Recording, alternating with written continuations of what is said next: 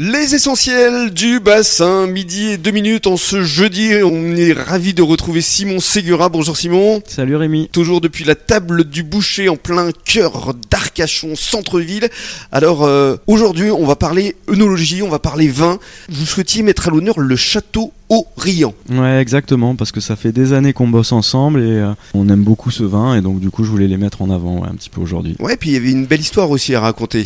Euh, Il y a une belle histoire, euh, ouais, nous c'est un domaine qu'on a connu il y a quelques années par le biais de mon oncle Christian qui avait un autre restaurant il y a euh, plus de 20 ans Ouais. et qui avait commencé à bosser avec eux et tout ça, qui nous a fait un peu découvrir le vin et du coup on a voulu, euh, Mm. on, a, on a adoré ce, ce vin et donc du coup on, on a essayé de le mettre en avant. Quoi. Et ils sont référencés évidemment à la carte ici, à la table du Ouais, boucher. bien sûr, il y a plusieurs vins, il y a le blanc, le rose et le rouge. exactement. La totale. La totale. Alors on va accueillir Pauline Lapierre, bonjour. Bonjour. Alors euh, vous euh, travaillez évidemment au sein de l'exploitation euh, Château Orient.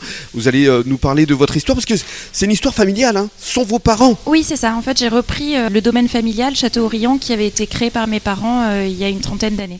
Alors vos parents justement, je crois que votre papa était d'Alsace, c'est ça Exact, oui. Et maman de Michel Champagne, d'Autriche, oui. Et ma mère euh, champenoise, oui. Et de ils ont- Versy. Exact. Exactement. Vous êtes très bien informés.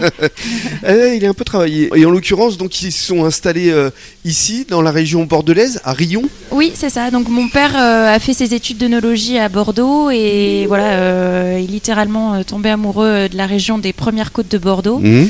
qui est euh, cet endroit à 30 km au sud-est de Bordeaux. C'est pas si loin, euh, très sauvage, avec des très beaux coteaux. euh, Il y a beaucoup de bois, il y a la Garonne pas très loin. Enfin voilà, c'est des paysages euh, magnifiques et des très jolis terroirs. Alors vous avez grandi au milieu des vignes. Oui. Mais en revanche, vous n'avez pas repris l'exploitation familiale au départ de l'action. Vous êtes parti à l'étranger. Oui, c'est ça, pas tout de suite. Et évidemment, euh, quand on grandit euh, sur un domaine viticole, on a envie de voir autre chose euh, C'est ça. avant. Et donc euh, voilà, j'ai fait euh, plutôt des études euh, de commerce à la base. Euh, j'ai travaillé un petit peu chez Danone euh, à Singapour avant de me rendre compte que finalement je voulais devenir euh, œnologue. Mhm. Euh, voilà, et donc j'ai repris en 2019. Voilà un véritable retour aux sources finalement. Oui, en quelque sorte. Qu'est-ce qui vous a conduit à revenir C'est quoi C'est lorsque votre compagnon euh, William Oui, vous a conseillé de revenir, vous avez repris les études pour euh, devenir onologue. oui, effectivement. Alors lui, il est, pour le coup, il est issu de la restauration. Enfin, ses parents euh, sont traiteurs et